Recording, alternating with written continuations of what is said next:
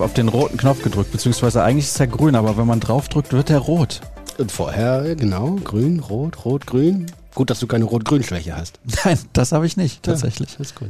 Hast du eine? Ich nicht, nee, aber mein, mein Schwiegervater und mein Mittlerer.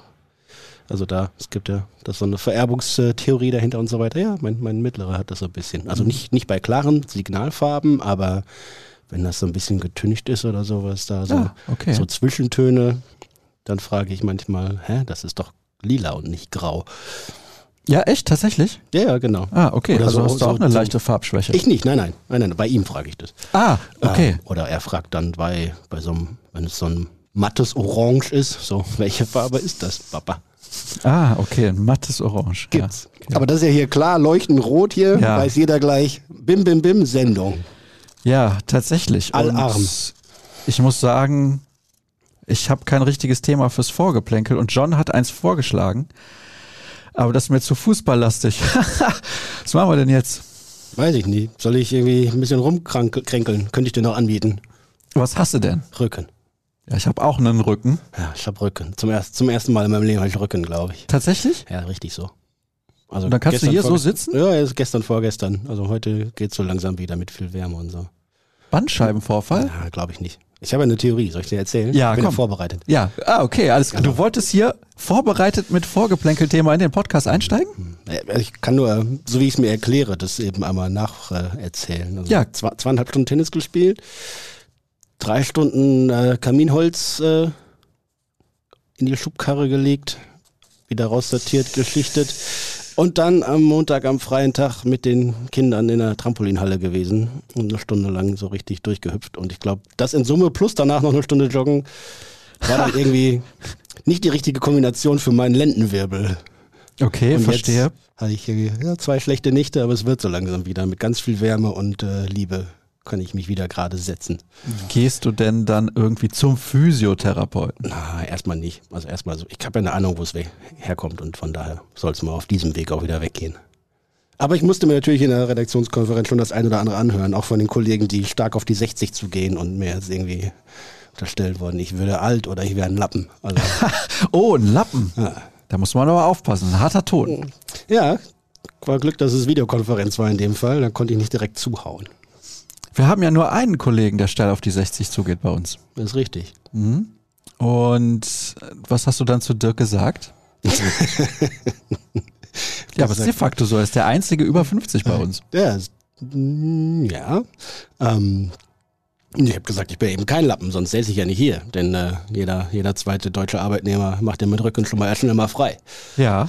Gut, das wäre schlecht für den Podcast gewesen. Ja, dann könntest du hier mit dir selbst reden. Machst du ja auch manchmal, aber die ganze Zeit ist es ja. Das ist, Ja. Inwiefern? Was soll das heißen? na, gar nur so dahingesagt. Ja, okay, ist in Ordnung. Ich habe dir was mitgebracht. Ja, das ist aber schön. Guck mal, du kannst es jetzt sehen, gleich die Zuschauer auch, die Zuhörer nicht. Mein BVB-Buch ist jetzt in Neuauflage erschienen. Gibt's ab Freitag, guck mal, ich kann das hier so hinstellen, ab Freitag im Handel zu kaufen. Mhm. Kann man jetzt schon vorbestellen. Oh, jetzt ist es Oh. runtergefallen. Bums. Dann ist es Gut. keine Dauerwerbesendung mehr. Ein, Ärgerlich. ein Absturz ja, des Buches, muss man ja sagen. nee, ich denke, es wird ein großer Erfolg. Es wird ein großer Erfolg. Ja. Du hast zusammengetragen Anekdoten und andere Unwichtigkeiten aus der Geschichte des Ballspielvereins Borussia. Genau, das gab's ja schon mal. Mhm.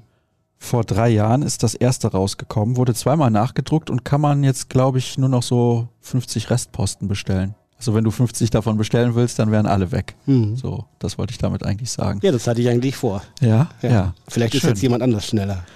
Ja, das kommt drauf an, wie schnell die Sendung online ist. Mhm. Wobei, nee, eigentlich kannst du dann gleich, wenn die Aufzeichnung zu Ende ist, oder du kannst auch jetzt, ja, währenddessen, bei diesem Anbieter aus den USA, der auch in Deutschland stark vertreten Mhm. ist und in Bad Hersfeld, glaube ich, seinen Hauptsitz hat. Ist das so in Deutschland? Ähm, der Sachen immer bringt Mhm, ja, der und dann, liefert. und dann bei den meisten Leuten leider auch wieder abholt, sodass doppelte Emissionen äh, entstehen für Lieferung und Retour. Ist das nicht Zalando? Nee, äh, ja, auch, ja. Also, Ja? Mhm. Ja. Ja, Herbert Hersfeld da irgendwo, da unten Kassel, die Ecke da ist, Ja, ich. weil das der zentralste Ort in Deutschland ist. So ungefähr. Und vor allem wahrscheinlich mit bester Infrastruktur. Die Sache ist aber, ja, Moment mal, was heißt das denn? Ja, schnell auf allen Autobahnen in alle Richtungen. Ja, aber da, okay, da in der Ecke ist natürlich aber auch nichts. Und von da fährst du überall weit hin. Gefühlt.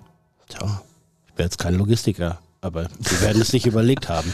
Vermutlich Ja, war auch die. Ansiedlung relativ preiswert. Ja, genau, weil da nichts ist. Das ist Aha, tatsächlich so, aha, ja. aha. Bist du da schon mal vorbeigefahren? Ja, tatsächlich. Ja, da ist wirklich nichts, ne? Nein. Aber von da kann man weiterfahren nach Thüringen und sowas da, ist auch schön. Ja, ja, okay. Das ist richtig. Da kann man weiterfahren, ja. Mhm. Ja. Ich habe da auch noch nie extra deswegen angehalten, um mir die Halle mal anzusehen. Aber es ist wirklich extrem groß, muss man sagen. Vermutlich. Du bist doch da schon vorbeigefahren. Ja, das war ich doch nicht, das war doch nicht das Wichtigste, was ich mir da irgendwie vor Augen geführt habe. Nee, aber das Einzige, weil sonst ist da ja nichts, haben wir ja eben festgestellt. Dann sagen wir einfach, ich bin gefahren und habe mich auf den Verkehr konzentriert. Tennis, apropos Tennis. Ja. Vergangenes Wochenende hat ja der Laver Cup stattgefunden. Mhm. Hast du gesehen, wie der größte aller Zeiten heulend auf dem Court stand? Ja, neben dem einem der zweit- oder drittgrößten oder viert-, fünftgrößten aller Zeiten, der auch mitgeweint hat. Ja, das ist richtig. Ja. Also für dich ist Nadal nur der dritt-, viert- oder fünftgrößte. Ja, wenn ich es jetzt auf alle Jahrzehnte wahrscheinlich, dann ist Roger schon, ich denke, vorne. Ja, das denke ich auch. Und, Aber und da kommt nicht direkt Nadal bei dir. Ne, wahrscheinlich nicht. Wird schwer. Aber also Nadal und Djokovic müssten sich allein schon mal streiten um die Nummer zwei. Ja, wenn man und diese drei Goats als Goats, Wenn man dann andere noch mit reinnimmt. wenn du ein bisschen in die Vergangenheit gehst, so ein Pete Sampras oder sowas nochmal Mhm. rausholst, oder Ja. Ivan Lendl Björn oder Björn Borg, Borg, ja. ja. Also, Wir haben zuletzt hier drüber diskutiert. Ja, bitte. oder Bum Bum Boris natürlich. Überragend. Grüße an der Stelle. Ach nee, er hört's nicht. Naja, kein Empfang da. Hören darf er ja. Und ja, das weiß ich nicht, ob der alles hören darf. Ja. Und wir haben ja zuletzt darüber diskutiert, was ist der größte Einzelsportler aller Zeiten? Oh. Was sagst du? Boah, da jetzt. Klavi hat gesagt, Muhammad Ali. Da gehe ich nicht mit. Ah, ja, also da würde ich natürlich, da muss ja vieles zusammenkommen. Da müsstest du ja sportlich herausragende Leistungen, die quasi über Weltklasse hinausgehen, auch noch paaren mit einer bemerkenswerten Wirkung in die gesamte Gesellschaft hinein, würde ich sagen. Also da musst du ja den Maßstab anlegen von jemandem, der, der nicht nur super ist, sondern der auch noch viel bewirkt hat. Vielleicht meint er, hm, kam er deswegen auf Ali, aber nee, nee, nee. Was hat Dirk gesagt? Dirk hat, glaube ich, gar nichts gesagt. Ach so. Das ist dann immer schlimm, ne? wenn man im Podcast ist und man hört nichts. Ja, wen nimmst Boah. du denn jetzt? Boah, da erwischte mich wirklich auf dem falschen Fuß. Wer herausragendster Sportler aller, aller, aller Zeiten.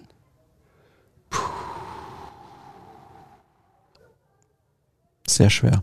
ist wirklich schwer. Und man deutscher Einzelsportler? Aber muss man sich ja wirklich auf einen festlegen, das ist mega schwer. Also na klar, gibt es da so ein paar Olympioniken, die äh, outstanding waren, ne? die, oder die sportlich herausragenden Erfolg hatten. Ähm, Deutscher, bester deutscher Einzelsportler aller Zeiten. Oder Sportlerin kann es auch sein. Oder Sportlerin. Ja, Sportlerin müssen wir wahrscheinlich Steffi Graf sagen. Ja, Ne? das ist relativ simpel, oder? Birgit Mhm. Fischer kommt auch noch in Frage, die Kanutin. Ja, also von ihren Erfolgen her ja, aber gesellschaftliche Breitenwirkung würde ich da Ja, beim, Ka beim Kanusport mal auf alle vier, alle, Gesellschaftliche Breitenwirkung. alle vier Jahre äh, reduzieren und beim Tennis natürlich nicht. Ja, Steffi Graf bestimmt.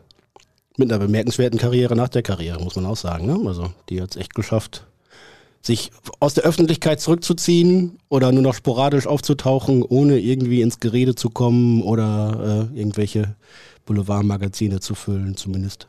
Kriege ich das so nicht Kann an der Stelle übrigens ein anderes Buch auch sehr empfehlen. mit. Ja, von Und Agassi. zwar, ja, Mhm. von Andrew Agassi. Open. Hast du das gelesen? Mhm.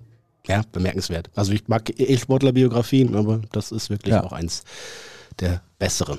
Wird nicht jeder wissen, ist ja der Mann von Steffi Graf mittlerweile. Ja, und der Vater ihrer Kinder. Das ist auch so, Ja. ja, ja. Gehe ich von aus, dass das so ist, ja, Ja, aber es ist wirklich so. Die ist äußerst selten in Deutschland tatsächlich. Mhm. Ja, aber es ist ja auch also auf angenehme Art und Weise geschafft, äh, nach der Karriere Ja, ihr stimmt. Leben weiterzuführen. Das Ja. gelingt ja nicht so vielen. Ich glaube, ich würde auch Steffi Graf nehmen und bei den Männern, wenn er natürlich nicht sich vollgepumpt hätte mit irgendwelchem Zeug, wäre Jan Ulrich ganz weit vorne. Ja, aber der hat ja auch, der hat auch nur einmal die Tour gewonnen. Ja, aber er hat einen Fahrradboom ausgelöst, weil du eben über die, Achtung, ich muss nochmal vorlesen, Ja. gesellschaftliche Breitenwirkung gesprochen Ja, hast. dann musst du, da musst du vielleicht auch noch Franz Beckenbauer nochmal fragen. Das ist kein Einzelsportler. Ja, als Trainer und als Spieler Weltmeister geworden. Schaffen nicht so viele. Ich glaube, wie viele gibt es auf der Welt? Vier, fünf? Und die Drei, WM vier? noch nach Deutschland geholt. Ja gut, darüber müssen wir dann aber den Mantel des Schweigens äh, dann hüllen, wenn wir da in, äh, ins Detail gehen. Also den, den äh, Briefumschlagmantel des Details, der dann unter der Hoteltür. Ja, aber dann kommt wieder die Aussage, die dann alle tätigen, das hat doch jeder so gemacht damals. Das ist richtig. Ja, es ist auch wirklich so. Ja, Leider. Naja, ist egal. Dieses Jahr Katar, ne?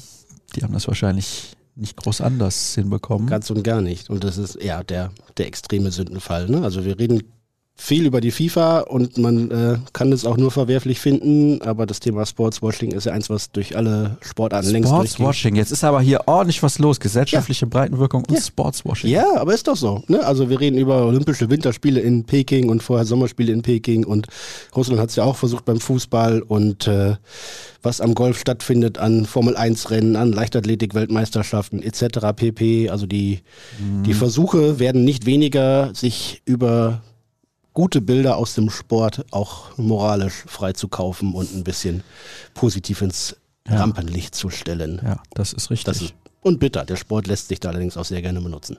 Saudi-Arabien will sich jetzt für die Austragung der WM bewerben. Ja, viel Erfolg. Ja, also haben die überhaupt mehr als eine Stadt? Bisschen wie Katar.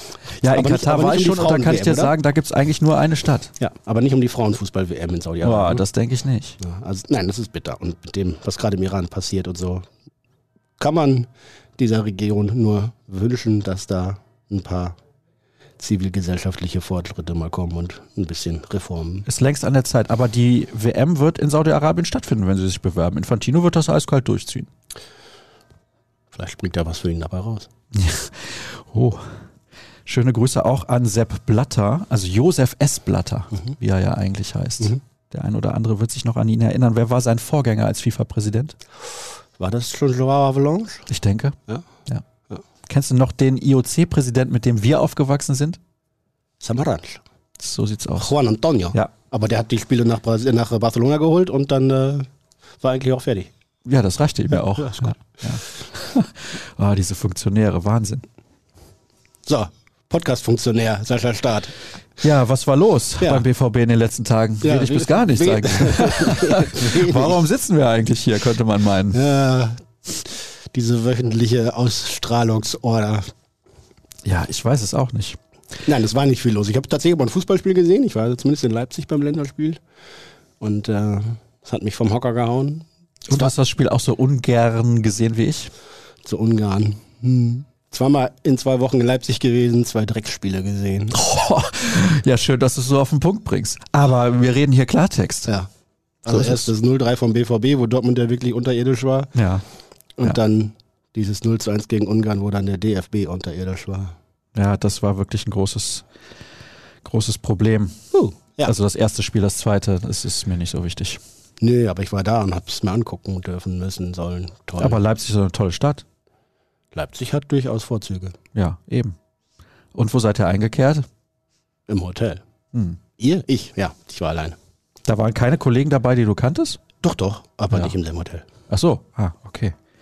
Ja, weil die Ruhrnachrichten sparen mussten? Nein. Ah, zum BVB-Spiel waren wir zu zweit dort. Ja. Ja, aber ich sag mal so, das Länderspiel, wie viele Borussen waren diesmal mit dabei? Äh, Süle auf dem Rasen und Schlotti im Kader. Ja. Und Brandt und Reus, die nominiert waren, sind dann ja beide nicht mehr bei der Maßnahme dabei gewesen, im Fall von Marco Reus oder abgereist im Fall von Julian Brandt. Und Mokoko zurückgereist und Rainer Mhm. auch jetzt frühzeitig ausgewechselt.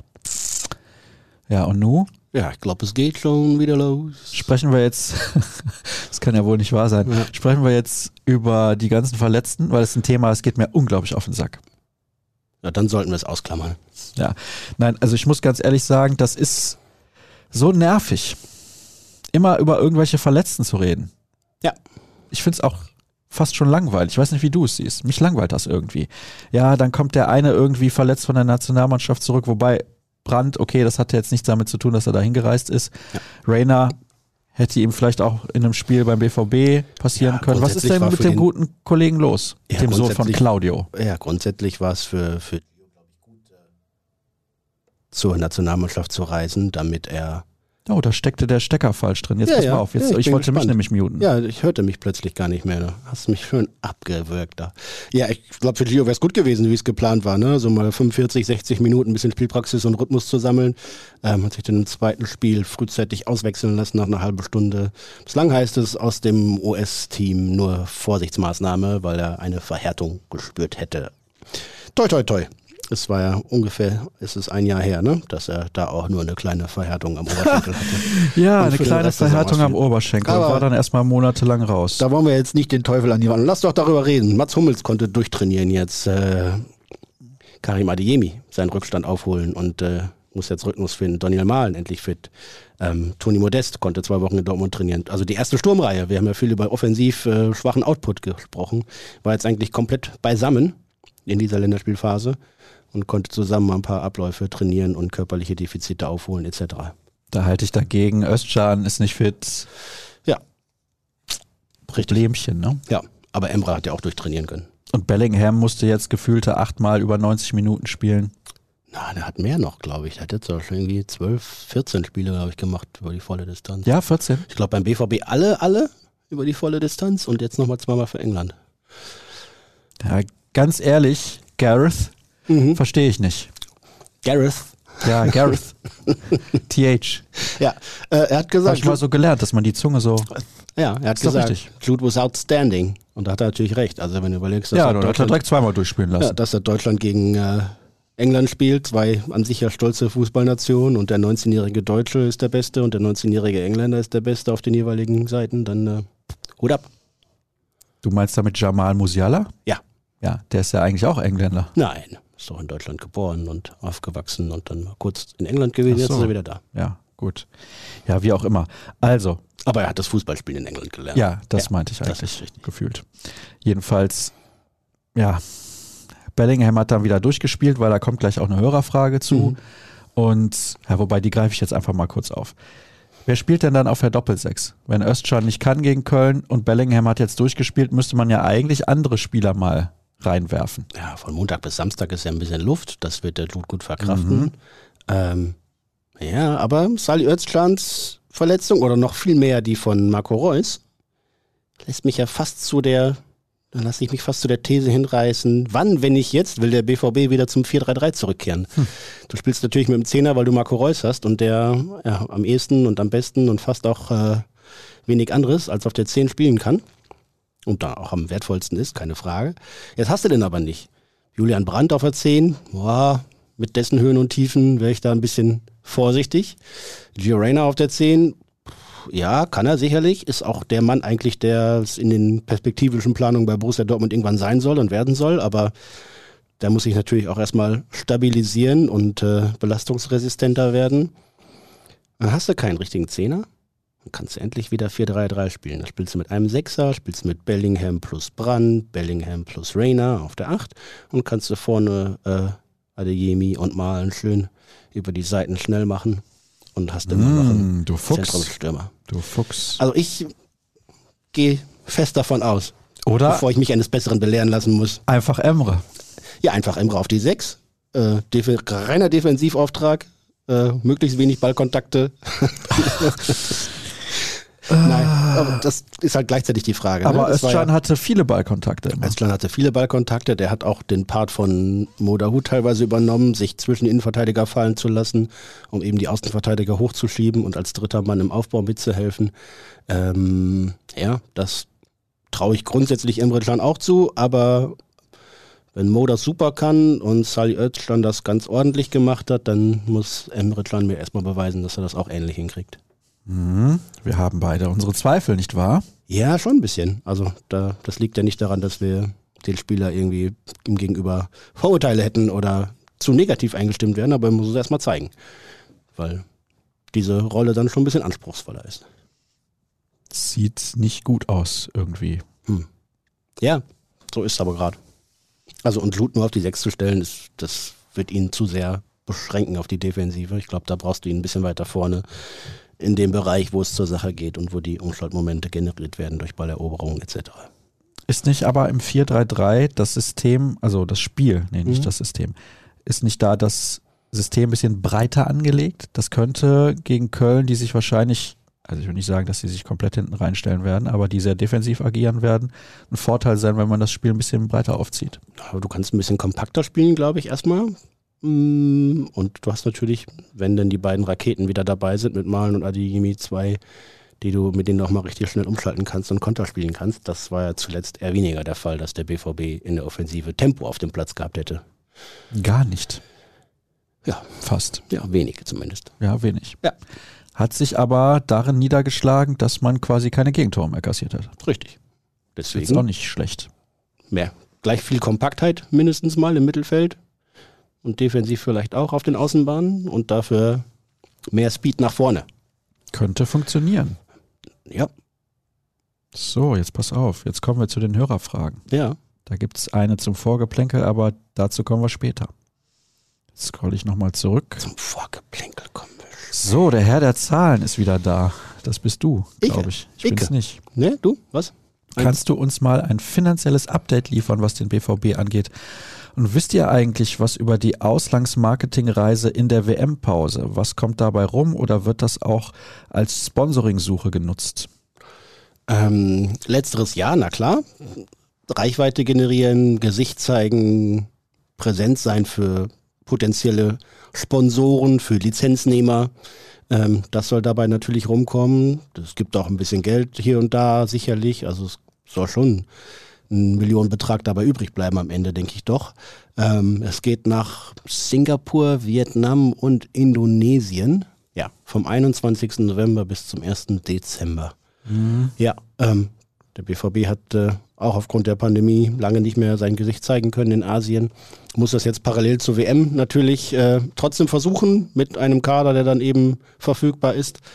Ähm, und ich bin äh, ja gespannt. Grundsätzlich hat der deutsche Fußball großen, nein, sehr großen Nachholbedarf, was die internationale Vermarktung anbelangt, wenn man sich das zum Beispiel mit der Premier League anschaut im Vergleich ähm, und ist da jetzt in der vergangenen Saison, ich glaube, auf den Stand von vor fünf oder vor acht Jahren zurückgefallen. Sicherlich auch aufgrund der Pandemie, aber auch, weil man es verschlafen hat äh, und nicht die Notwendigkeit gesehen hat. Aber da ist noch Geld zu holen. Man muss es dann halt auch abholen und hinfliegen. Ja, dass es parallel zur WM stattfindet, ist vielleicht nicht so gut, weil dann der ganze Fokus auf der WM liegt. Bin ich gespannt, wie voll dann auch die Stadien sind. Ja, kann ich nicht abschätzen. Ähm, und gleichzeitig äh, wird es ja immer noch einen einigermaßen interessanten Dortmunder Kader geben, mit dem man da vor Ort sein Ja, kann. tatsächlich. Ja. Also die, die nicht für die Nationalmannschaft nominiert werden, da werden einige gute übrig bleiben. Das denke ich auch. Über die Krankenstation haben wir eben gesprochen. Also soll ich noch irgendwas zu den Zahlen sagen? Ich, weil jetzt äh, aktuell gerade der endgültige Geschäftsbericht Tja, wenn du die im Kopf der- hast, hau raus. Saison. Ja, wir hatten ja ähm, bei der Pressekonferenz zu den vorläufigen Geschäftszahlen gehört, dass rund 35 Millionen Euro Minus rausgesprungen sind in der vergangenen Saison. Und jetzt gibt der BVB aber an, für das aktuelle Geschäftsjahr erwartet man eine kleine schwarze Zahl zwischen 1 und 6 Millionen Euro, um eben nach drei Jahren mit Defiziten und rund 150 Millionen Euro Verlust, die man da eingefahren hat, endlich wieder auf die richtige Seite zu kommen. Sollte klappen, solange das Stadion weiter voll sein darf. Ja, wenn jetzt nicht, äh, ne, wir wissen nicht, was noch passiert, aber wenn Pandemie, Energiekrise, Inflation, Ukraine-Krieg etc. Äh, da nicht noch irgendwie ganz übel reingrätschen, sollte das Geschäftsmodell wieder einigermaßen funktionieren, ja. Jetzt pass auf, das ist interessant, weil du ihn ja hast spielen sehen. Hm. Wie bewertet ihr den geplatzten Transfer des vermeintlichen Wunschkandidaten David Raum im Nachhinein mit dem heutigen Wissen um seine Leistung in Leipzig und bei der Nationalmannschaft? Dann schreibt der nächste, ich bin dankbar, dass dieser Raum keinen Platz im BVB-Haus gefunden hat. Das wäre ein Schnellschuss gewesen, wie bei Schulz damals, überbewertet und aus Hoffenheim. Dass er aus Hoffenheim kommt, spielt, glaube ich, keine Rolle. Naja, also Aber- man könnte ja fast sagen, ja. er kommt aus Fürth, weil er ja nur ein Jahr in Hoffenheim Ja. gespielt hat. Vielleicht überbewertet. Du hast ihn jetzt Ja. live im Stadion gesehen. Ja, also im Sommer fand ich ihn deutlich überbewertet, gerade was die, was die geforderte Ablöse etc. anbelangt. Er hat ein richtig starkes Jahr in Hoffenheim gespielt, nachdem er vorher auch stark in Fürth gespielt hatte, zwei Jahre lang. Hat sich da in die U21 gespielt, in die U21-Nationalmannschaft und in Hoffenheim da super dran angeknüpft. Ähm, Aber ich fand den, den Preis, der für ihn aufgerufen wurde, fand ich, fand ich äh, völlig unrealistisch. Ähm, dass er jetzt in Leipzig so Anlaufschwierigkeiten hat, ist ein bisschen nachvollziehbar, wenn man überlegt, was bei dem jetzt in den letzten 15, 16 Monaten passiert ist, äh, um sich da erstmal zurechtzufinden. Ähm, schade eigentlich, ne? Denn in der Form, in der er äh, in der vergangenen Saison gespielt hat, würde das sicherlich auch der Nationalmannschaft noch helfen können. Ähm, für den BVB, ja, wenn der irgendwie für eine nachvollziehbare Summe, die nicht über 20 Millionen gelegen hätte, äh, verfügbar gewesen wäre, hätte man ihn sicherlich auch gerne bekommen. Er wäre auch wohl gerne nach Dortmund gekommen. Ähm, aber so in dem Fall unter diesen Rahmenbedingungen nicht. Und das Thema Außenverteidiger bleibt weit oben auf der Karte bei den Scouts und bei den Kaderplanern. Gibt es halt kaum gute Außenverteidiger. Das ist ein bisschen das Problem. Und es gibt auch kaum gute Mittelstürmer. Mhm. Nicht nur ein BVB-Thema, schreibt nämlich Daniel. Wir merken gerade, dass gute Außenverteidiger und besonders Mittelstürmer extrem selten sind. Gerade Stürmer waren in den 90ern noch wie Sand am Meer zu haben. Woran liegt das? Will in der Jugend niemand über 1,85 noch Tore schießen? Mhm. Vielleicht sollten wir dazu erklären, diejenigen, die in den 90er Jahren Fußball auch richtig wahrgenommen haben, wie wir beide zum Beispiel, können sagen, das war ein ganz anderes Spiel. Ja, das ist richtig. Komplett anderes Spiel. Das war ein anderes Spiel mit anderen Schwerpunkten, aber gleichzeitig hat natürlich auch äh, nicht zuletzt der DFB und alle, alle Trainer und äh, Trainerausbilder haben längst erkannt, dass man da gehörig was verschlafen hat. Ähm, sowohl bei Außenverteidigern, denn die meisten, die jetzt Außenverteidiger spielen, sind ja umgeschulte Spieler. Ne? Das ist das eine. Und bei den Mittelstürmern ganz extrem, dass das einfach in der Ausbildung vernachlässigt worden ist dass einfach der Fokus zu wenig darauf gelegen hat, abschlussstarke, körperlich präsente, technisch ausreichend gute äh, Torjäger wirklich auszubilden. Und äh, ja, sagt mir mal, was danach kommt. Also da sind wir ja schon bei Yusufa Mokoko, der irgendwie ja, Moment, stopp, stopp, stopp. trifft. Aber ansonsten Kannst du mal international ja schauen. Ja. Auch da ist es nicht so extrem viel besser. Ja. Also ja. Harry Kane fällt mir jetzt sofort ein als einer derjenigen, der klassischer Stoßstürmer noch ist. Lewandowski ist auch ein Stoßstürmer, aber fast schon technisch zu gut für den klassischen Stoßstürmer. Und dann hast du noch, weiß ich nicht, okay, so, Zeit von Ibrahimovic ist vorbei. Ein Neuner, wie er im Buche steht, oder? Wer bitte? Benzema ist noch eine neue. Ah ja, Karim Benzema. Mhm. Ja. Ja. Also es gibt noch einige, aber, aber nicht mehr so nicht viele. so wie in den 90ern. Ja. In den 90ern konntest du in jede Liga gehen und hast fünf, sechs, sieben gefunden, wo du sofort gesagt hast, boah, mhm. überragender Stoßstürmer. Mhm. Ja, und die meisten spielen ja auch nur noch mit einem, ne? Das ist, kommt ja auch noch hinzu. Ja, früher hat man tatsächlich klassisch 3-5-2 gespielt. Und noch mit zwei Stürmer. Oder 4-4-2. Ja. Da brauchte man halt auch mehr. Da brauchte man mehr. Das hat natürlich den einen oder anderen auch in Form gebracht und so. Und inzwischen ist es ja schon außergewöhnlich, ne? Wenn, weiß nicht, wie Werder Bremen in der Bundesliga oder eine Zeit lang Inter mit, mit Martinez und Lukaku oder so, wirklich mit zwei speziellen Stürmertypen ja, spielt, die ja. entweder ähnlich sind und dementsprechend schwer zu verteidigen oder sich gut ergänzen. Ähm, das, hat, das hat schon was. Ich mag das eigentlich grundsätzlich gerne. Mhm. Interessant, dass du das sagst mit Inter, weil tatsächlich Lukaku ist ja der klassische Stoßstürmer, eigentlich mhm. aber technisch auch deutlich besser, als man denken könnte. Und Martinez ist so ein bisschen der Wühler. Ja, der das Tempo hat, der den Pass mal spielen kann und so. Mhm. Und bei, bei Werder funktioniert es jetzt zu Saisonbeginn eigentlich auch ganz gut mit, mit Duckl und Füllkrug. Ja, tatsächlich. Ah, und das ist bewirkt was beim Gegner, weil eben allein durch die durch das Ungewohnte man sich ein bisschen drauf einstellen muss, weil man den, den Aufbau ein bisschen anpassen muss, etc. Ähm, ja, gerne Plädoyer für zwei Stürmer, warum nicht? Alea und Mukoko, Los geht's. Ah, okay, interessant. Hier gibt es eine Frage als Vorgeplänkel, habe ich ja eben schon angedeutet, Ach. aber haben wir jetzt bei den Hörerfragen dabei. Welche Meistermannschaft des BVB war die beste? 56, 57, 63, 95, 96, 2002, 2011 oder 2012? Welche Namen und Anekdoten schießen euch sofort in den Kopf, zum Beispiel aus der Vorkloppzeit? Naja gut, also 56, 57 und 63 können wir nur schwer beurteilen. Ja, ist mir jetzt nicht mehr direkt vor Augen persönlich, ja. muss ich leider sagen. Ja. Ähm, von da fällt es mir auch schwer, da die Mannschaftsstärke etc. einzuschätzen. Das traue ich mir gerade nicht zu. Ich glaube, dem, die 2002er Mannschaft na, die war, nicht, war so, nicht, die beste. Die war, nicht, die, die, war vielleicht eine der teureren, aber die war bestimmt nicht die beste. Ja, ja das glaube ich auch. 96 oder 2012? Ich würde sagen, dass 96 besser war als 2012. Vielleicht, vielleicht nominell besser, aber Ja. 2012 war als Mannschaft vielleicht stärker. Ja, das glaube ich auch. Und sie war vielleicht spektakulärer, wie sie gespielt hat. Mhm. Aufgrund dieses Tempo-Fußballs und dieses Umschaltspiels unter Jürgen Klopp. Aber ich glaube, wenn du siehst, wer 96 alles im Kader stand, viele Welt- und Europameister, das Ja. war natürlich bei der 212er-Mannschaft Ja. nicht so. Richtig.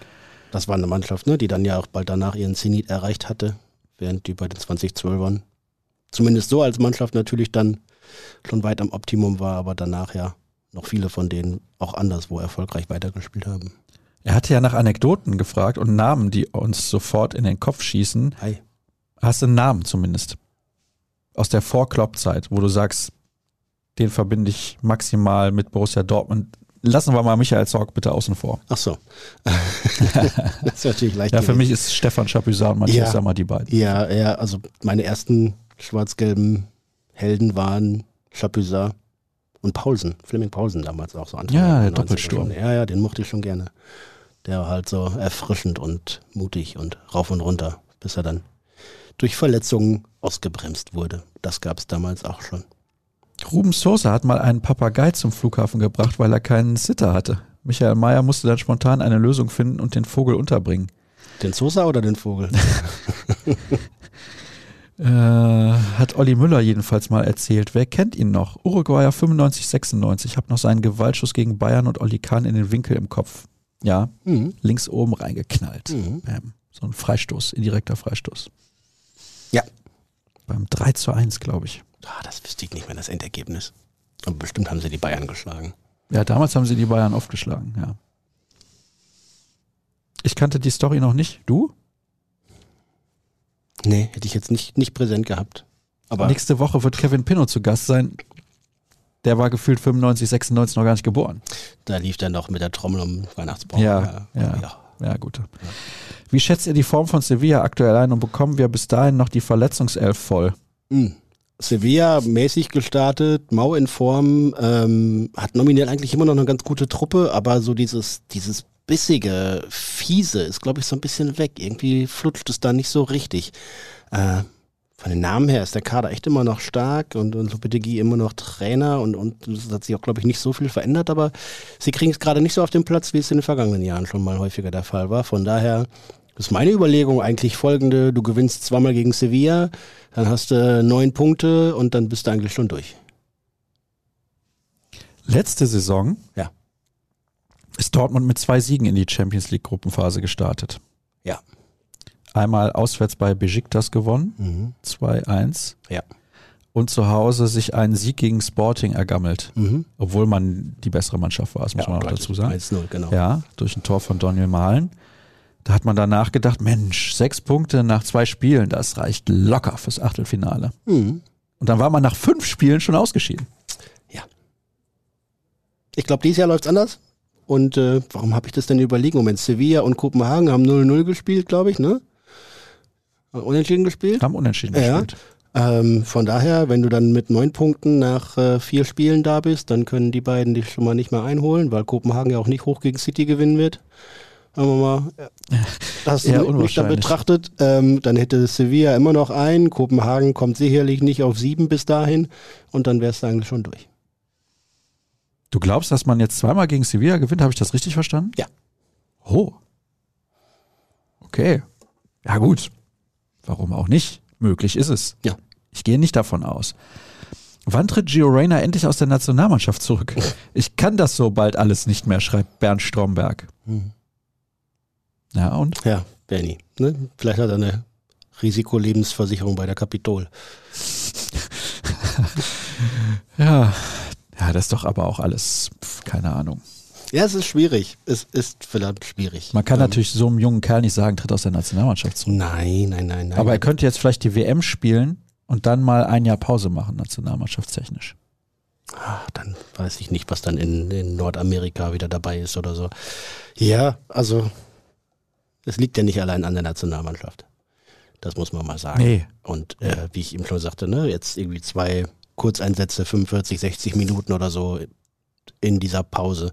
Hätten ihm sicherlich auch gut getan, um Rhythmus aufzunehmen. Und jetzt wollen wir erstmal das Beste hoffen, dass er früh genug gemerkt hat, dass da irgendwas zwickt und vom Platz gegangen ist, als es noch, äh, noch nichts Schlimmeres passiert ist. Und Ja. dass er dem BVB nicht fehlt. toi, toi, toi. Daumen sind gedrückt, denn äh, ja, die, diese Verletzungsmisere von dem jungen Kerl, die ist nun wirklich äh, leidlich. Wollte mal ein Lob aussprechen für den letzten 1909 Talk. Da haben wir ja letzte Woche auch drüber gesprochen. Wir haben vorher aufgezeichnet. Edin Terzic im Interview hat mich total überzeugt, dass er der Richtige ist. Sympathisch und das BVB-Herz am rechten Fleck.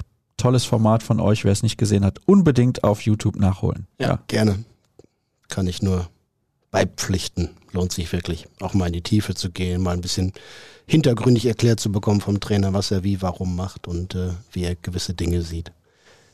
Hallo Sascha, Mahlzeit Jürgen. Warum werde ich nicht auch mit Mahlzeit angesprochen? Ich habe garantiert um die Uhrzeit schon Hunger. Wir haben 12.23 Uhr und natürlich habe ich Hunger. Ja, bei mir knurrt's auch so langsam. Ja? Ja. Hast du gefrühstückt? Ja. Was gab's? Äh, so ein Vollkornbrot mit Honig. Vollkornbrot mit Honig, aber nur eine Scheibe. Zwei. Um wie viel Uhr? Zwischen sieben und halb acht oder so. Zwischen sieben und halb So acht. langsam wird's also wieder Zeit. Ja. Mhm. Was wird's gleich geben? Weiß ich noch nicht. Ich denke asiatisch. Meinst du? Ja, ich kenne dich ja. Aber da bin ich doch gar nicht so oft. Nee, ich denke aber, du wirst hier in den Laden gehen, der direkt im gleichen Gebäude ist.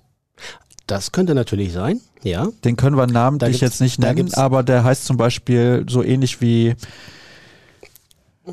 John und Jamie. Ja, genau. Das wäre eine Möglichkeit. Oder, oder ich, äh, es gibt ein Geschäft in der Nähe, das äh, kulinarische Köstlichkeiten aus dem äh, asiatischen Subkontinent Indien anbietet. Das, das könnte ich mir auch vorstellen. Ja, warst du schon mal in Indien? Nein. Du? Nee, reizt dich das? Ähm, ja, grundsätzlich schon, aber äh, jetzt aktuell nicht. Also das würde ich gerne irgendwann mal machen, wenn ich dann wirklich auch wieder mit dem Rucksack reisen kann und nicht mit Kindern im Schlepptau. Ach so, ja, Ja. okay. Äh, dann schon, ja, durchaus. Aber dann auch mit viel Zeit, damit du wirklich auch, auch die Gelegenheit hast, das wirklich alles mal zu verstehen, weil es für uns, für mich zumindest kulturell so fremd ist und äh, ja, die Region auch einfach so riesengroß ist, dass ich Jetzt da habe ich da letzte Woche Wasser. Dirk gefragt, ob er schon mal in Asien war. Mhm. War er noch nicht? Aber beim Asia-Walk war häufiger. ja, das, ja, das ist richtig. Da war er schon einige Mal. Da geht er gerne hin. Ja, Ja. ja. Nee, was ich fragen wollte, warst du schon mal in Asien? Ja. Hier mit der BVB-Truppe? Mit dem Das schwarz-gelben muss ja dann so 2017, 18 oder so um den Dreh gewesen sein. Oder 19 sogar noch. Sommer 17 vielleicht? Ich würde sagen Sommer 17. Hm. Ja, kann sein, dass das schon einige Zeit her ist Ja, jetzt. ja. ja. Und wo war Da das? war doch Peter, da war Peter Bosch neu. Dann war es also Sommer 17. ja, das ist Mhm. korrekt. Mhm. Da waren wir in Japan fünf Tage und noch zwei in China, in Guangzhou und in Tokio. Und wie hast du es empfunden? Das sind ja schon Städte, wo gut was los ist. Ja, durchaus. Ähm, Hohe Luftfeuchtigkeit. ja, was mir aus, aus Tokio noch in Erinnerung ist, wir haben uns einmal den Spaß gemacht äh, und sind einmal durch diesen Hauptbahnhof durchgelaufen. Wahnsinn. Ich habe noch nie so viele Menschen auf einem Haufen gesehen und alle, die quer durcheinander laufen. Irre. Da waren wir tatsächlich dann noch kurz erleichtert, als wir es wieder rausgefunden hatten. Also Tokio Hauptbahnhof. Das Weil war vor allem wild. Die Schilder ja nur mit japanischer Schrift Ja, du beschildert verstehst sind. natürlich auch nicht. Das kommt natürlich, da- das kommt hinzu und es waren einfach so viele Leute auf so engem Raum, die alle wild durcheinander laufen und du kannst dem gar nicht folgen und bist irgendwie froh, wenn du da irgendwie wieder rauskommst. Also da ist nichts auf Englisch auf den Schildern. Doch, schon, das hätten wir nicht wieder rausgefunden, vermute ich. Ja gut, mit dem Smartphone. Ja, Exit-Zeichen oder sowas wird vielleicht da irgendwo Mhm. gewesen sein. Ähm, ja, und Guangzhou ist mir auch noch in Erinnerung. Den also Transport in die Stadt und dann fährst du da wirklich an so einer Ausfallstraße vorbei mit kilometerlangen mm, Wohnblöcke, Mehrfamilienhäusern aneinandergereiht in, in trostloser Monotonie. Ähm, ja, da, das war kein so schöner Anblick, sagen wir mal so. Würdest du in eines dieser beiden Länder in den Urlaub fahren? Nö, aktuell nicht. Ja, das aktuell, das muss mal rausfallen. Würdest du generell da hinfahren? Ja, ich mache immer total gerne Urlaub. Ähm, dann ist mir fast egal wo. Aber sie wären jetzt nicht weit oben auf meiner Prioritätenliste. Hm, okay, Also interessant. auf meiner Bucketlist stehen sie nicht. ah, was steht denn so auf deiner Bucketlist? Nenn mal drei Orte. Solingen? Ja, okay. Du brauchst einen Reiseführer. Hättest du Zeit? Hm, Vielleicht meine Eltern. Ja, ja. Kleine Verköstigung bei einem äh, Weingummi-Produzenten. Hm, Bei Hans Riegel aus Bonn, meinst du? ja, ja, aus Solingen. Ja, in dem Fall Hariso. Ja, Riso. Ähm, ja, Warst du noch nie in Solingen? doch. Ich habe doch schon mal besucht da. Du hast mich da schon mal besucht? Ja. Haben sogar mal einen Podcast aufgenommen. Ja, Und, ich war auch, sein. und ich war auch schon mal in besagter äh, Süßwaren-Abteilungsausverkauf. Ja, tatsächlich. Pfarrei. Ja, ja. Du bist mal für einen Podcast vorbeigekommen. Hm. Ja. Gar nicht so lange her. Das war letztens nämlich auf dem Rückflug nach Besiktas vor einem Jahr, vor einem guten Jahr. Ja, ja, ja, ja, weil du in Düsseldorf gelandet bist. Ja, so war das. Ja, tatsächlich. Stimmt. Aber das war auch das einzige Mal. Ja, ich glaube schon. Mhm. Okay, Solingen hast du ja aber dann schon gesehen. Mhm. Solingen sehen und sterben, sagt man das so? Nee, ich weiß es nicht. Ja, jedenfalls, Das, das, äh, me- meist ist es nah beieinander. ja, jedenfalls, jedenfalls stehen auch andere Orte noch auf deiner Bucketlist. Mhm. Muss ich das jetzt erzählen? Zwei Ich musst du noch Wir nennen. reden doch heute über Fußball, oder? Ja, tun wir jetzt sofort wieder. Okay. Entschuldigung, Ja, liebe ja, Leute, beruhigt euch. Ach komm, irgendwie. Was ich, äh, was ein, ein äh, tatsächlich auf der Bucketlist steht, ein Lebenstraum, ist einmal von Kairo nach Kapstadt zu fahren mit äh, irgendeinem Gefährt. Wie auch immer. Von Kairo nach Kapstadt, da muss ich jetzt drüber nachdenken. Kairo to Cape Town. Das ist eine lange Strecke. Das ist ein bisschen, ja. Da braucht man ein bisschen Zeit. Da reichen nicht zwei Wochen Sommerurlaub. Ich hätte mal interessant gefunden hier, heißt die so, Transsibirische Eisenbahn? Mhm. Ja, das hätte ich mal spannend gefunden früher, jetzt Ja, nicht jetzt mehr. gerade nicht so nee, aktuell. ist nicht mehr so meins. So, Bombenstimmung. Und ansonsten, ja, bei mir Sydney ganz weit oben auf der Okay. Liste. Ja. Sydney, ja. Ja, Australien war ich auch noch nicht. Also Australien, Neuseeland, die ganze Ecke noch gar nicht. Ich habe halt mein Afrika-Fable, ne? Das ist so Hm, interessant. Warst du denn schon mal in Afrika? ja, häufig. Häufig? Echt? Jetzt im Sommer zum vierten, fünften Mal. Weißt du, was diesen Sommer in Afrika habe ich gar nicht mitbekommen. Wo warst du denn? Du warst ja auch nicht mit. Wo warst du denn? Namibia. Namibia. Ist da nicht Windhoek die Hauptstadt? Das ist korrekt. Okay. Hörte ich auch viel Positives von. Von mir jetzt, Namibia. ne? Ja, von dir. Okay, ja gut. Also, ja, Namibia, also fantastisches Reiseland. Äh, sehr entspannt. Wenig los. Freundliche Menschen, spektakuläre Landschaften, großartige Tierbeobachtungen. Wird auch noch einigermaßen Deutsch gesprochen, tatsächlich, oder? Ja, es gibt noch Ecken, wo man mit Deutsch ganz gut zurechtkommt. So Mhm. Swakopmund und so an der Küste. Mhm. Interessant. Namibia. Okay, Ja. na gut. Tolles Land. Doppeldaumen hoch. Ja. Gut. Dann können wir jetzt wieder zum Sport zurückkommen. Ja. Also, Die haben, die haben keine so gute Fußballmannschaft. hallo Sascha, Mahlzeit Jürgen. Ich wiederhole nochmal den Einstieg. Oh Gottchen, da wir. Was glaubt ihr, wie der BVB am 12. November 2022 dastehen wird? In der Bundesliga, in der Champions League und im DFB-Pokal. Also Champions League hast du eben ja schon gesagt, da werden sie weitergekommen sein. Ja. Souveränst. Souveränst. Im Pokal sollte man in Hannover, glaube ich, auch eine Runde weiterkommen. Ja.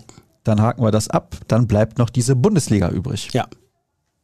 Am 12.11. nach dem Spiel beim VfL Borussia München-Gladbach Von 1900. ähm, oh, ist der BVB Tabellenführer. Ist das nicht ein Freitagsspiel? Ja, dann ist der BVB am 12.11. morgens um 8 Uhr Tabellenführer. Boah, haut aber wieder einen raus. Jetzt zwei Siege gegen Sevilla und dann noch Tabellenführung. Warum denn nicht? Ja, tatsächlich. Also sie müssten ja zumindest auf, auf Tuchfühlung sein und wenn sie freitagsabends vorlegen können, ist doch super. Dann äh, ab dafür. Moin zusammen. Ich dachte, in der Nationalelf zählt das Leistungsprinzip, seit Flick Trainer ist. Habt ihr Infos, warum Hummels nicht im Kader steht? Für mich nicht erklärlich. Er ist für mich im Moment einer der besten Innenverteidiger. Ja, sicherlich einer der formstärksten Innenverteidiger. Ähm, Flick hat ihn jetzt über ein Jahr lang nicht eingeladen. Ich glaube, sein letztes Spiel war das 0-2 im Achtelfinale EM in Wembley vor einem, vor, ja, jetzt schon 15, 16 Monate her. Im Juni war das, glaube ich, noch. Juni 21, seitdem nicht mehr dabei gewesen. Er war auch mal verletzt und konnte so quasi auch nicht eingeladen werden, aber natürlich musste Flick auch schauen, mit wem gehe ich irgendwie in die nächsten Jahre. Und da war der 33-jährige Hummels nicht die erste Wahl, dass er, was die aktuelle Leistungsstärke betrifft, da in die Mannschaft gehört, bin ich komplett dabei. Ähm, und vor allem auch, ne, was Führungsstärke, Routine anbelangt. Ich glaube, dass so drei Gegentore in Wembley mit Mats Hummels so nicht zustande gekommen wären. Ja, das kann ich mir auch nicht vorstellen. Schlotterbeck hat ja wieder einen Elfmeter gegen England verursacht. War unglücklich, finde ich. Mm, ja. Aber er muss aufpassen. Das sind häufig so Szenen, die man bei ihm sieht. Ich glaube, wenn er die noch abstellt, dann funktioniert das auch. Tor von Kai Havertz fand ich aber geil. Den kann man da mal so reinschließen. Ja, ja, ja. aber muss auch. Ich verstehe es auch nicht. Also das habe mich da ja auch massiv drüber aufgeregt. Ne? So die, die Formschwäche der Bayern hast du Leute wie Sané oder Gnabry, die das ja eigentlich alles können. Auch. Die auch eine Abwehr auseinanderschrauben können mit ihrem Tempo und ihren Dribblings und so. Dann Kommen die zur Nationalmannschaft und bringen die Drecksform aus München mit. Ähm, Ja, was soll das? ja, also die können sie von mir aus noch sechs Wochen konservieren, aber zur WM dann bitte topfit. Sascha, hast du eigentlich bei Projekt 5000 noch einen Überblick, wer sich im Erfolgsfall wie beteiligen würde? Und kann man das eventuell mal transparent machen? Ist ja gegebenenfalls ein gutes Argument, wenn man dafür wirbt. Wir kümmern uns drum, lieber Marc. Und Jürgens Kinder beteiligen sich mit ihrem Taschengeld. Das dann nochmal kurz erhöht werden muss, damit das auch was bringt. Was wir genau machen, geben wir dann noch bekannt. Ich hoffe bis ja, Mitte Oktober aller spätestens. Jetzt haben wir Ende September. Ja, bis Mitte Oktober sollte das hoffentlich geklärt sein. Wie schätzt ihr die Chancen ein, dass Knauf nächste Saison wieder beim BVB spielt? Aus dem Frankfurter Umfeld hört man, dass sie ihn gerne halten wollen. Zudem soll es Interesse aus England geben. Im Frankfurter Umfeld heißt es auch, er wäre nicht abgeneigt, in die Premier League zu wechseln. Ja, Ansgar Knauf kommt nach Ende seiner Leihe zurück nach Dortmund, weil er hier unter Vertrag steht und ich glaube, äh, solange Edin Terzic dann noch Trainer ist und da spricht er wirklich alles dafür, wird er dann auch hier wieder zum Kader gehören. Da bist du fest von überzeugt. Ja. Ähnlich wie von der Tabellenführung.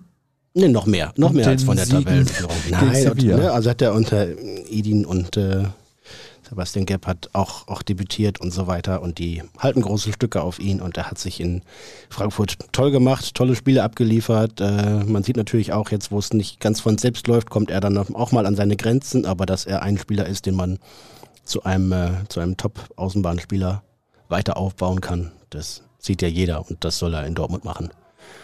Deswegen hat Sebastian Kiel ja auch vor der Leihe dann über anderthalb Jahre dann erstmal seinen Vertrag verlängert, damit er dann äh, nicht vor unvollendeten Tatsachen oder einer ungewissen Zukunft steht, wo keiner weiß, wie geht's jetzt weiter, sondern dass der Vertrag in Dortmund weiterläuft und dann da hier die Ausbildung und Weiterentwicklung fortgesetzt werden kann. Für welche Positionen seht ihr in den kommenden Transferperioden den größten Handlungsbedarf? Also, das sind gleich mehrere Transferperioden und mehrere Positionen. Deswegen würde ich das gerne beschränken auf, kommt im Winter jemand Neues, ja oder nein? Oh, hängt von der Verfügbarkeit ab. Natürlich sind beide Außenverteidigerpositionen qualitativ und quantitativ sogar eigentlich, na, qualitativ unterbesetzt. Ähm, aber das ist die Frage von, von Verfügbarkeiten. Ne? Wer ist auf dem Markt? Ist es einer, der wirklich weiterhilft? Ist einer, der perspektivisch weiterhilft? Aber sowohl links als auch rechts muss was getan werden. Jetzt lese ich nur mal ein bisschen was vor. Bei Modest läuft es bisher nicht. Nico Kovac setzt ja nicht mehr auf Max Kruse. Wäre Kruse ein Kandidat beim BVB als Verstärkung im Winter, gegebenenfalls auch nur als Backup? Oder würde er nicht reinpassen und nur für Verstimmungen in der Mannschaft sorgen? Antwort des nächsten Hörers. Was wollen wir mit dem Pokerfritzen? Soll er mit Süle um die Wette essen? Ich hoffe, dass Aller bald wieder zurückkommt und einen besseren finden wir nicht. Wir brauchen eine echte Neun, der auch mit Rücken zum Tor spielen kann. Das ist inhaltlich so richtig. Also der letzte Satz Ja, ähm, ich kann mir nicht vorstellen, dass der BVB in der Winterpause Max Kruse verpflichten möchte, um den dann für ein halbes Jahr hier in Dortmund zu haben. Wie gesagt, erste Hoffnung ist immer noch, dass Aller so schnell wie möglich zurückkommt. Dann ist noch Modest da bis Ende der Saison und vielleicht sogar auch noch länger, man weiß es ja nicht. Gleichzeitig soll Yusufa Mukoko so viele Chancen und Einsatzminuten bekommen, wie nur irgend möglich. Und ihm dann noch ein Spieler im höheren Fußballeralter vorzusetzen, wäre natürlich irrsinnig. Egon grüßt aus Innsbruck. Grüße zurück, da habe ich mal gewohnt. Tolle Da- Stadt. Da war ich auch mal im Urlaub. Ist aber ein kleiner Unterschied, ob man da mal im Urlaub war oder ob man da mal gewohnt hat. Ja, stimmt. Aber war schön da. Ja, ist sehr schön. Schön mit dem, mit dem Bergpanorama über der Stadt und so. Weißt du, was interessant ist bei Innsbruck? Innsbruck zum Beispiel ist kleiner als Solingen. Ja, tatsächlich. Kennt aber jeder. Ja, es kennen auch viele Solingen. Solingen kommt auch vor in Filmen von Terence Hill und Bud Spencer. Wegen der Klingen oder was? Ja, musst du mal googeln. So, Ne, jetzt nix, ich will nichts googeln, jetzt hau raus hier. ja, da gibt es so eine Szene, da sitzen die beiden in einer, Solinger Innenstadt.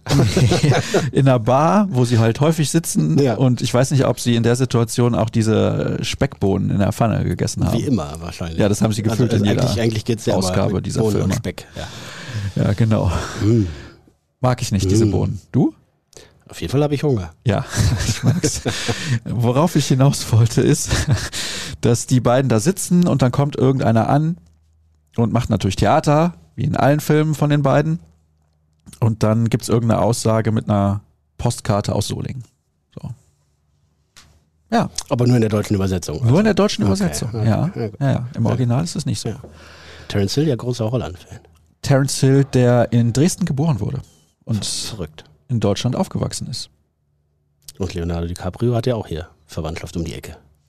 Wie heißt denn Terence Hill wirklich? Keine Ahnung. Also mit Vornamen Mario, das weiß ich. Mit Nachname irgendwas mit N oder so oder G. Hm. Und Bud Spencer heißt ja auch eigentlich nicht Bud Spencer. Ach nicht? Nein, tatsächlich nicht. Aber ich glaube, das haben wir hier im Podcast schon mal besprochen, dass das ein Leistungssportler war im Bereich Schwimmen. ja, ja, absolut. Ja. Habe ich noch die Bilder im Kopf. Carlo Pedersoli oder sowas. Ja, kann sein. So, die Frage. Die zwei größten Vereine und ihre Motti, Mir San Mir und Echte Liebe, stehen seiner Meinung nach, also, nee, ich formuliere es anders, ich lese es vor, aber es war hier ein bisschen komisch geschrieben. Ich glaube, dass für ein Unternehmen mit dem Anspruch des BVB das Liebesdings einen falschen Eindruck hinterlässt. Die Bayern sind ehrlicher. Wegen mir ist dann mir? Ja, Ach, das ist ihnen ja auch nur angedichtet worden irgendwann, ne? Als äh, Subline unter allem, was da so beim FC Bayern passiert. Naja, das echte Liebe ist halt tatsächlich aus dem, aus dem Brainstorming entstanden, ne? So, was ist das, was Borussia Dortmund hier für die Leute ausmacht? Für alle, die beim Club arbeiten, für alle, die ins Stadion gehen, die diesem Verein emotional zugeneigt sind. Ja, also wie gesagt, die Carsten Graber sagt immer, es ist kein Slogan, das ist tatsächlich so. Es ist empfunden. Empfundene echte Liebe. pass auf, da passt die nächste Und- Frage zu. Ey, Ob man den, also ein Update dafür oder sowas? Das ist echte Ex-Liebe? Nein. Das wäre Quatsch. Oder falsche Liebe, wahre Liebe? Wahre Liebe war mal eine TV-Sendung. Richtig. Wer hat die moderiert? Lilo Wanders? Ja, Lilo Wanders. Stark. Und ich glaube danach Verona Feldbusch, oder? Dann habe ich bestimmt nicht mehr geguckt. Ja. Letzte Woche kursierte ein Video von einer Sprobis-Veranstaltung, in dem Fernando Carro von Bayer Leverkusen die These aufstellt, dass 50 plus 1 nur von linken Journalisten verteidigt wird. Carsten Kramer und Oliver Minzlaff, du lass auch schon, amüsieren sich sehr dabei. Ist die Reaktion von Carsten Kramer bekannt? Ja, ich habe sie gesehen. Du hast das Video vielleicht auch gesehen. Ich weiß es gar nicht. Hm? Es wirft meines Erachtens kein gutes Licht auf unseren Vorstand. Seine direkte Reaktion wurde in mehreren Medien zumindest herausgestellt, ist aber natürlich auch aus dem Zusammenhang gerissen. Ja, und deswegen kann ich es auch nicht weiter beurteilen. Und du hast es gar nicht gesehen. Ich war nicht vor Ort beim Spurbis. Ich war schon zwei, dreimal da. Diesmal passte es nicht. Ähm, ja, das Thema 50 plus 1 bleibt natürlich eins, das bei allen so im Hintergrund immer schwelt. Ne? Kartellamt hat ja gesagt, ah, ja, kann man so machen, aber dann nicht hier diese Ausnahmeregelung. Und äh, da bin ich grundsätzlich komplett dabei. Das finde ich sehr nachvollziehbar, dass man sagt, äh, Hoffenheim, Wolfsburg, Leverkusen, Leipzig, ähm, dann gibt's für die aber auch keine Extrawürste. Von mir aus könnte man die dann ja, oder müsste man die dann ja folgerichtig aus der Bundesliga rauswerfen. Mit ihrem aktuellen Modell. Das wird aber wahrscheinlich nicht passieren. Ich denke auch nicht. Hier wird nochmal nach den Verletzten Da ist ein gefragt. Bild von mir. Ja, aber da sind wir noch nicht. Gibt es schon jemanden als Nachfolger für den Leiter Lizenzspieler? Vielleicht Marcel Schmelzer. Boah, ich kann mir gut vorstellen, dass der BVB Marcel Schmelzer in irgendeiner Form einbauen möchte in seinen Trainer, Betreuer, Stab, was auch immer, wie auch immer, auch perspektivisch vielleicht mal Nuri Schein.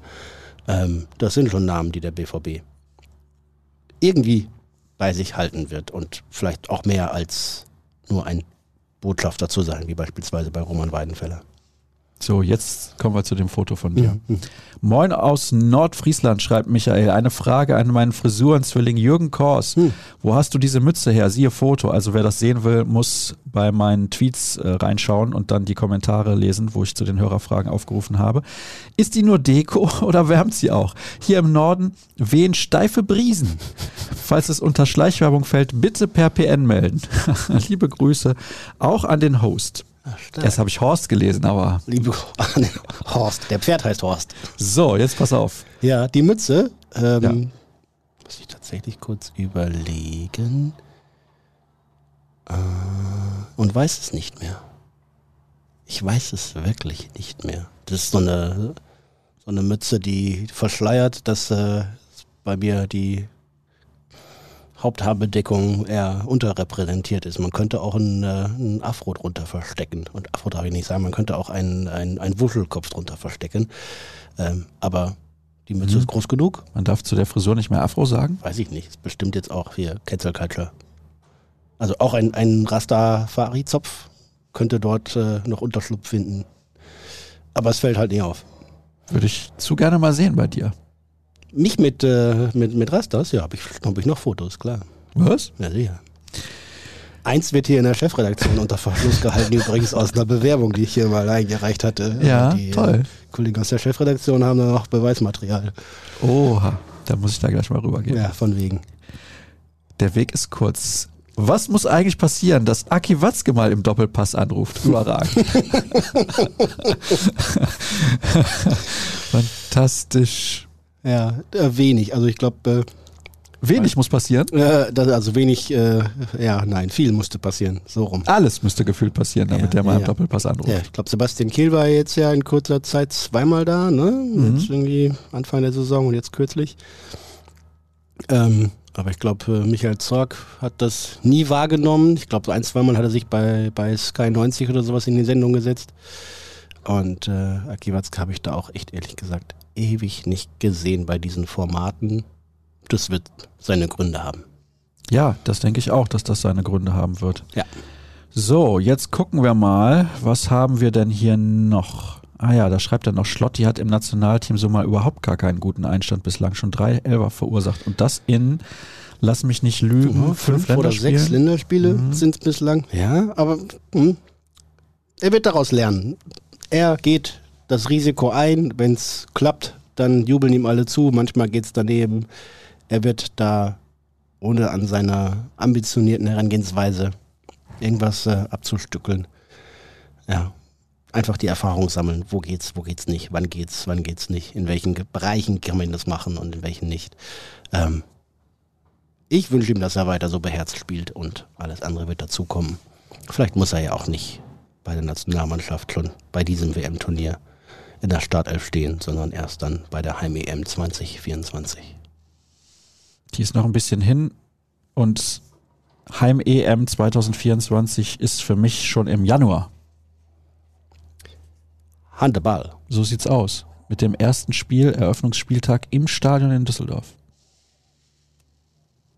Moment, 23 oder 24? 24. 24, ja. Ich wollte gerade sagen, jetzt ist doch Schweden und Polen Jetzt ist Schweden und Polen WM, ja. WM. Und vorher ist noch Frauen-EM auf dem Balkan. Okay. Frauen-EM dann im Dezember wahrscheinlich? Nee, ne, im oder? November wegen der Fußball-WM vorgezogen. Okay. Äh, ja, also im Januar 2024 ist dann die Handball-Männer-Europameisterschaft in Deutschland. Ja. Aber die Deutschen spielen in Berlin. Nein, die spielen erst in Düsseldorf. Das Eröffnungsspiel? Ja, dann gehen sie, glaube ich, nach Berlin und dann kommen sie zur Haupt- und Finalrunde wieder nach Köln zurück. Also sollte ich mir jetzt Tickets für das Eröffnungsspiel in Düsseldorf besorgen oder für die Hauptrunde in Köln? Für die Hauptrunde in Köln. Und da kann man dann wieder so einen ganzen Spieltag und dann hat man zwei oder drei Spiele. Das weiß ich nicht. Ich kann ja nicht sagen, wann ich das letzte Mal für ein Handballticket Geld bezahlt habe. Ich nämlich bei der WM in, vor, vor drei Jahren in Köln.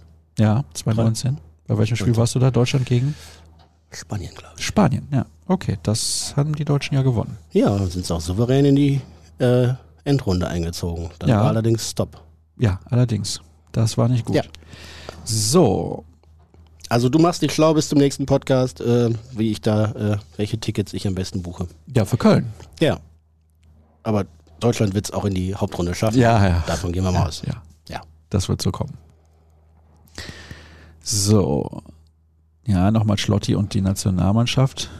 Das hatten wir ja gerade schon. Östschan und defensives Mittelfeld hatten wir auch schon. Mhm. Droht mit Bellingham das nächste Theater wie bei Holland?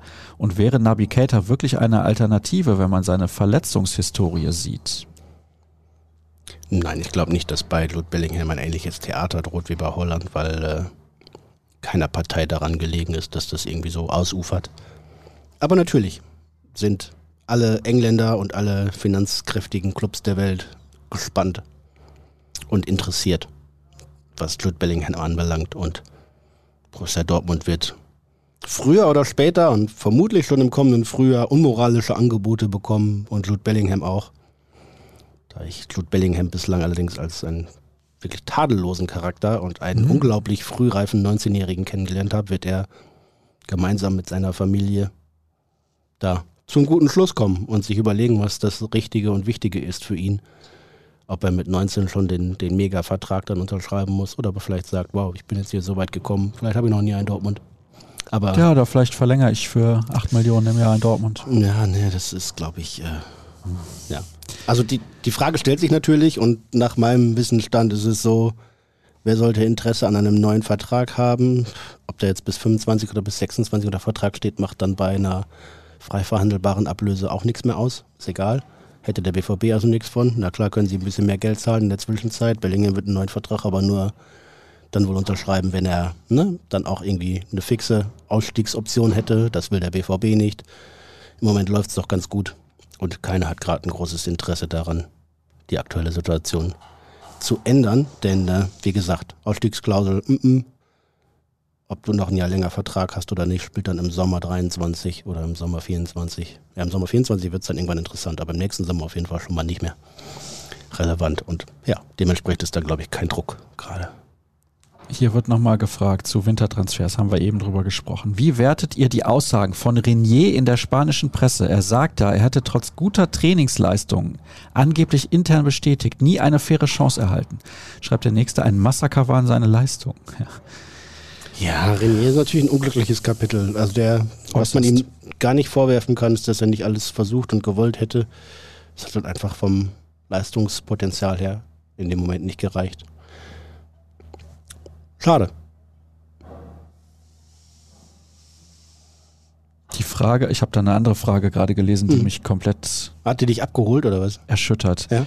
Aber zunächst mal, da die Frage bisher immer untergegangen ist, Oh.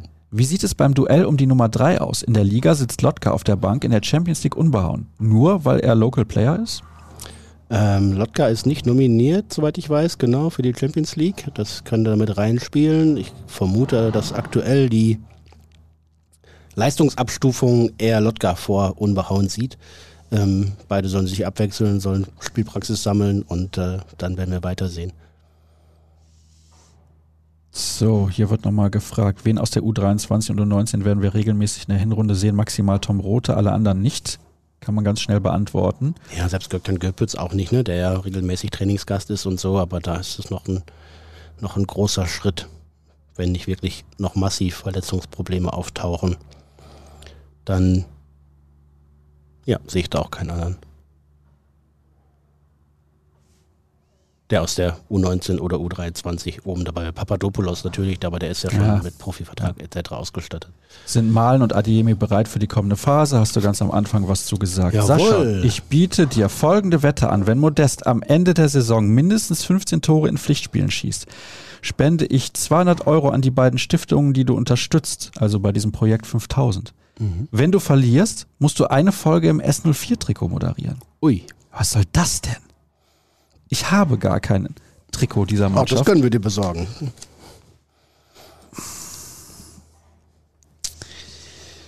Oh, das ist, Ich könnte ja auch noch eine Fukuhila-Perücke das ist dazu mies. Er muss natürlich noch weitere 14 schießen. Und es hängt stark davon ab, ob Aller nochmal spielt. Wenn der äh, im Januar, Februar irgendwann eingreifen könnte, Dann bin ich raus mit der Wette. Dann wird Modest nicht mehr die Spielzeit bekommen. nein, und auch nicht die Tore machen. Aber alle Pflichtspiele? Ja, ja. ja. Also ich würde mir ja wünschen, dass er die Tore macht und du trotzdem hier im Schalke-Trikot sitzt. Schalke-Trikot ist wirklich eine harte Nummer, Jürgen. Gut. Du wirst es dir überlegen.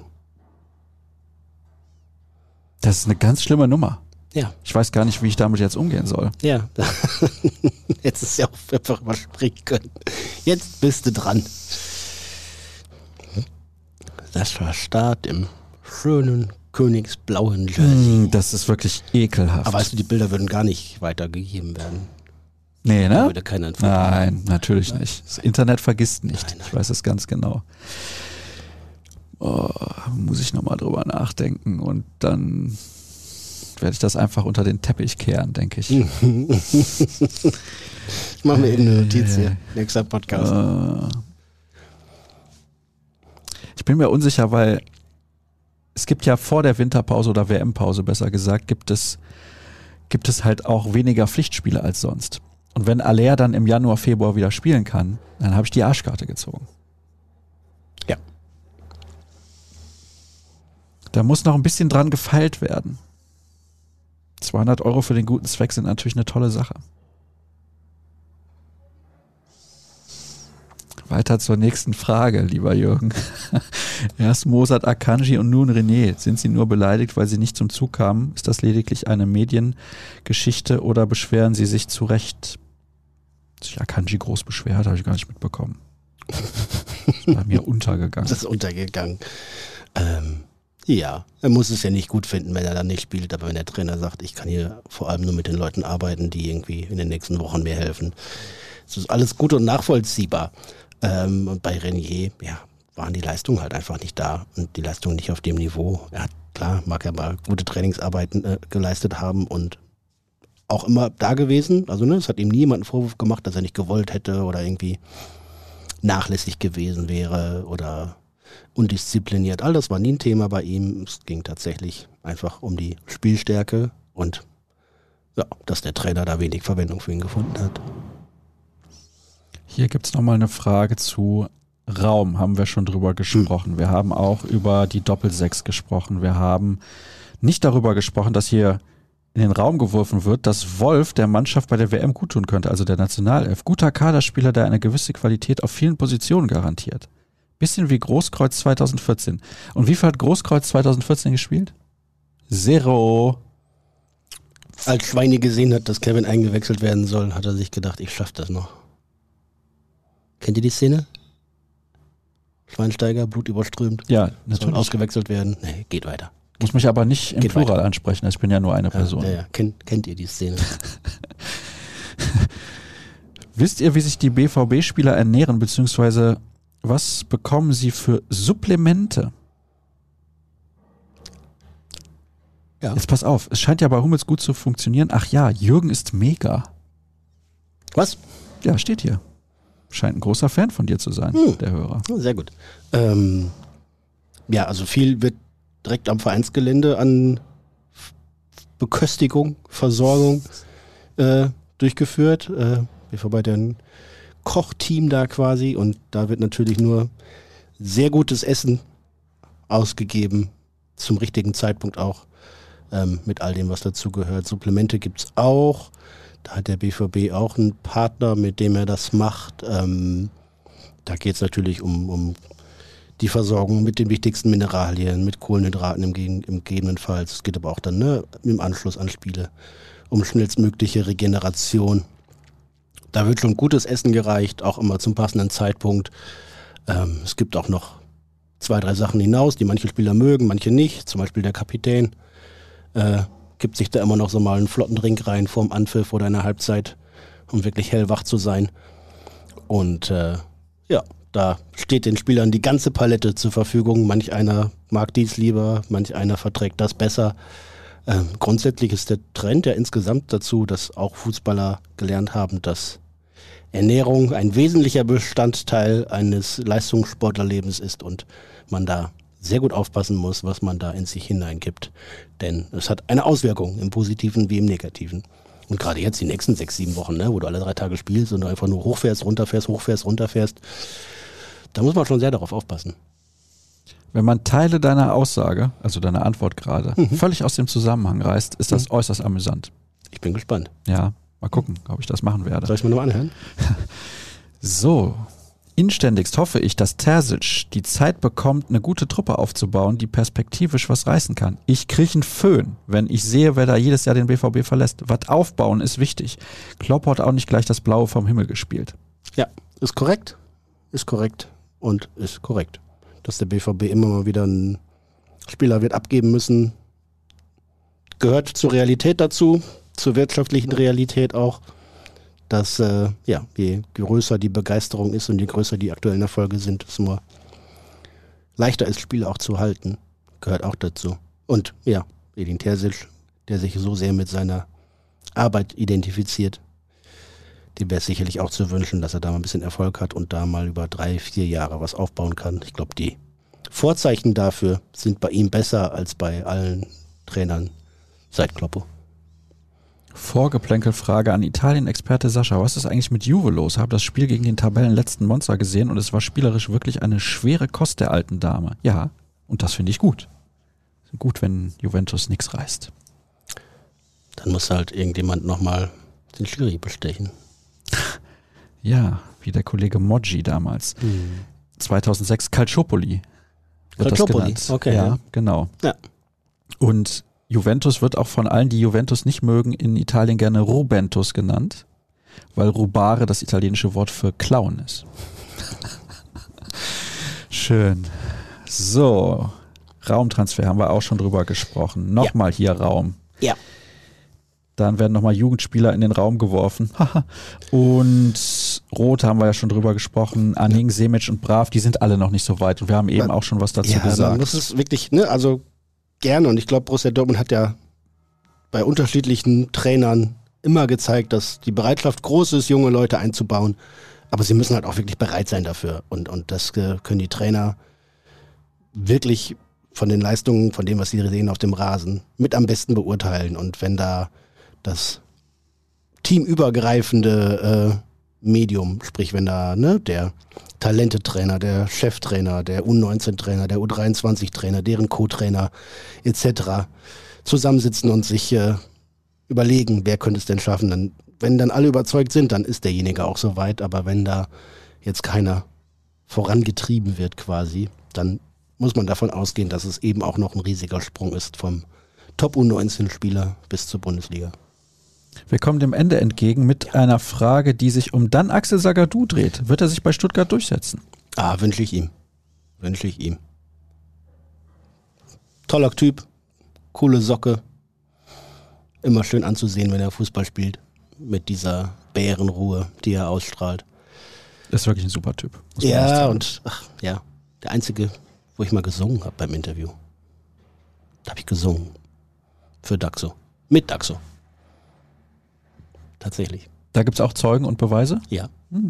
Spannend. Grüße vom Aachener Tivoli. Stark. Auch schwarz-gelb. Ja.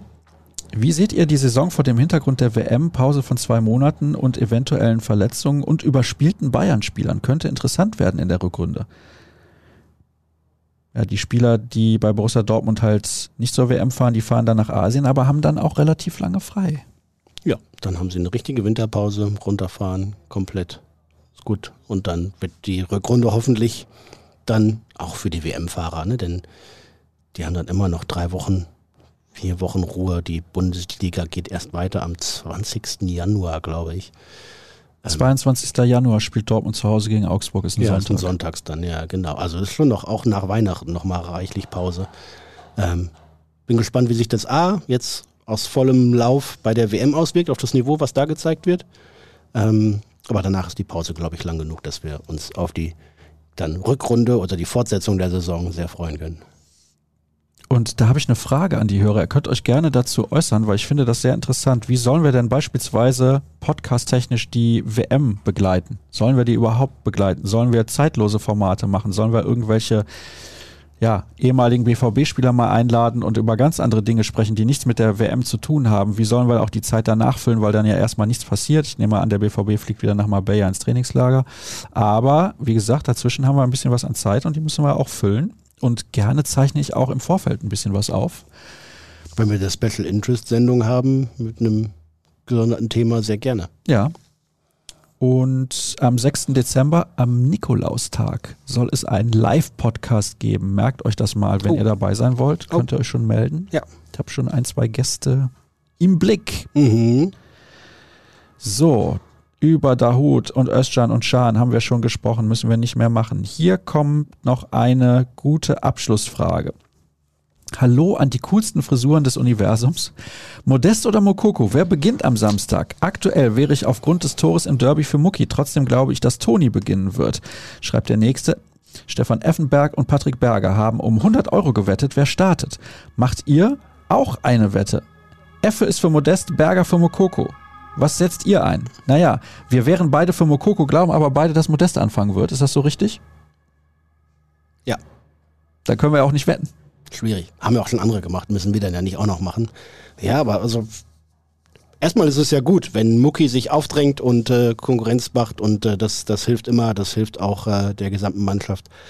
Ähm, wir haben ihn oft genug auch in Teileinsätzen gesehen und da hat er eher wild gespielt und ist äh, ja, zu sehr gewollt und mit dem Kopf durch die Wand äh, versucht, sein Tor zu erzielen. Wenn er da zulernt und die Dinge macht, die effektiv sind, dann kann er häufiger von Anfang an spielen. Ich glaube, dass er das auch ein paar Mal haben wird, dieses Vergnügen in den nächsten Wochen. Ähm, und Modest muss echt mal sehen, dass er aus den Hufen kommt. Und die Mannschaft muss sehen, dass sie ihn auch einbindet. Also es ist dann zweierlei. Ne? Der Spieler muss mehr machen. Es kann nicht sein, dass er seinen Aktionsradius da auf einen Umkreis von 15 Metern irgendwie vor dem Strafraum und so weiter reduziert. Und wenn man weiß, dass man diesen, dieses Kopfballungeheuer da vorne drin hat, dann kann man ja auch vielleicht mal eine Flanke schlagen, die ankommt. Auch wenn man das in den letzten sieben, acht Jahren bei Borussia Dortmund sehr selten gesehen hat und wenig praktiziert hat. Aber es ist ja kein Hexenwerk, so eine Flanke zu schlagen. Auch von der rechten Seite geht das und von der linken Seite geht das. Das geht sogar aus dem Halbraum. Dann kann man vielleicht mal auf, Wie früher Willi Sagnol. kann man vielleicht mal auf den, auf den zweiten Ball gehen. Das ist, es erweitert ja auch die Möglichkeiten zum Tor und zu äh, Chancen zu kommen. Also ja, da muss was passieren. Wie gesagt, die, die größten Hoffnungen lege ich da allerdings eher auf äh, Adeyemi und Malen. Das glaube ich auch. Und die legen dann nochmal quer auf Modest, damit der die Tore schießt und ich vielleicht in diese Wette einsteige. Muss ich da jetzt eigentlich sofort antworten? Das ist die Frage. Weil wenn der jetzt am Wochenende drei Tore schießt, dann habe ich natürlich einen großen Vorteil. Das ist richtig. Sollte ich noch abwarten, das Spiel in Köln? Deine Wette. Schalke-Trikot ist wirklich eine schlimme Nummer. Aber es geht um einen guten Zweck. es geht um einen guten Zweck. Ja, komm. Es muss mir aber jemand das Dreckstrikot besorgen. Kriegen wir hin. Ah, Das- Schlimm. Das bekommen Es darf wir aber dann auch meine. Haut nicht berühren. Ich muss irgendwas anderes dann da drunter ziehen. Das ist ja albern. Das ist ja albern. Ich bringe dir eine passende Fukuhila mit, dann äh, Oh. fällt das geil auf. Wie hier früher die äh, Spieler von Hansa Rostock, beziehungsweise der Oh. eine, wie hieß der nochmal? Juri Schlünz. Juri Schlitz, nee, den meine ich nicht. Der hatte aber auch so eine. Nein, Mike Werner. Hm, Oh ja, auch schön. Ja, Ja. richtig. Googelt mal Mike Werner, also Mike mit I-K-E, Mhm. Mike Werner und Panini. Absoluter Klassiker. Das solltet ihr euch ansehen. Ansehen solltet ihr euch auch ruhrnachrichten.de slash bvb plus Abo kann ich euch empfehlen. Ab Samstag geht's wieder los mit BVB Kompakt. Dann haben wir at Jürgen Kors bei Twitter, at Sascha Staat. Denkt an Projekt 5000. Ich brauche noch ein paar Follower, aber wir werden dazu noch ein bisschen was bekannt geben. At rnbvb und dann sind wir durch. Hunger? Ja. Durchaus. Und wo geht's denn jetzt hin?